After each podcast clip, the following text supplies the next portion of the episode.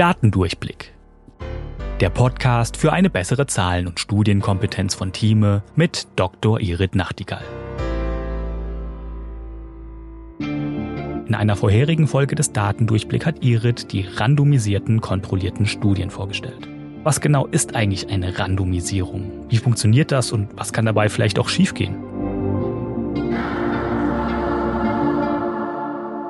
Mir hat vor einer Weile ein Kollege eine Studie vorgelegt, da ging es darum, dass ein Chirurg ein bestimmtes Antibiotikum in die Wunde reinträufelt. Das ist eine Wirbelsäulenoperation gewesen und er hat das Antibiotikum Vancomycin da reingestreut und hat nachher gesagt, das war super viel besser, wenn ich das mache. Wenn man sich nur das Abstract anguckt, da wird die Randomisierung eben oft nicht beschrieben. Dann guckt man mal genauer in die Daten und die Randomisierung, das war wirklich, also das war der Brüller von allen Daten, die ich in letzter Zeit gesehen habe, da hat der Chirurg entschieden, wer in welche Gruppe kommt. Also von den Patienten, die zu ihm in die Praxis gekommen sind, hat er gesagt, du gehst in die Gruppe, du gehst in die Gruppe und du gehst in die Gruppe.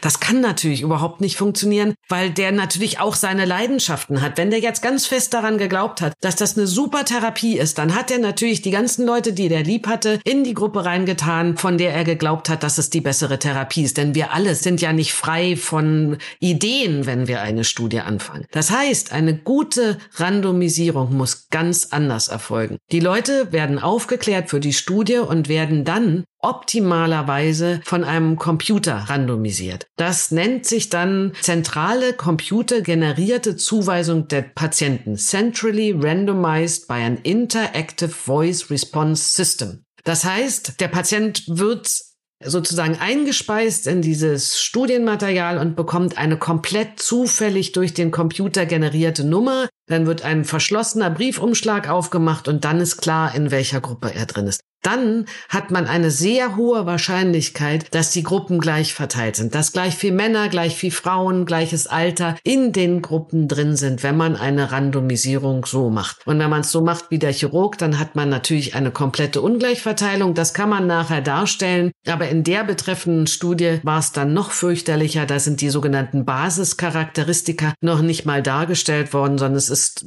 eigentlich nur gesagt worden, in der Gruppe XY, also in der Gruppe, wo das Vancomycin in die Wunde gestreut worden ist, war es besser. Das ist natürlich eine Studie, mit der man gar nichts anfangen kann. Die würde übrigens auch in Leitlinien, über die wir schon oft gesprochen haben, gar nicht reingehen. Das ist eine zu schlecht gemachte Studie. Da gibt es ganz klare Kriterien, wie diese Randomisierung für Leitlinien behandelt werden soll. Und eine Randomisierung in der Form würde natürlich keinen Eingang in eine Leitlinie finden. Wenn das allerdings so gemacht ist, und da war der Fallstrick, guckt euch die Randomisierung genau an. Wenn das gar nicht beschrieben wird, ist es eigentlich das Worst-Case-Szenario. Wenn es beschrieben wird und es ist eine nicht computerisierte oder nicht zufällig generierte Zuordnung, dann ist es auch ungünstig. Das heißt, die Randomisierung muss man sich ganz genau angucken, um eine Studie nachher bewerten zu können, ob sie wirklich reliabel ist.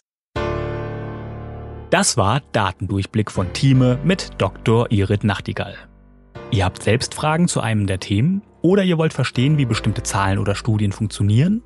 Dann schreibt uns gerne an audio.thieme.de und vielleicht ist eure Frage schon bald Thema in einer der nächsten Folgen.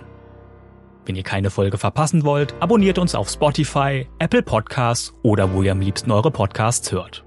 Und wenn euch der Podcast gefällt, freuen wir uns über eine 5-Sterne-Bewertung, denn Zahlen und Statistiken sind auch für uns wichtig. Datendurchblick ist eine Produktion der Georg Thieme Verlag AG. Recherche und Sprecherin für diese Folge ist Dr. Irit Nachtigall. Projektleitung Nadine Spöri, Cover Nina Jenschke und ich bin Daniel Dünchem für Moderation und Produktion. Tschüss und bis bald.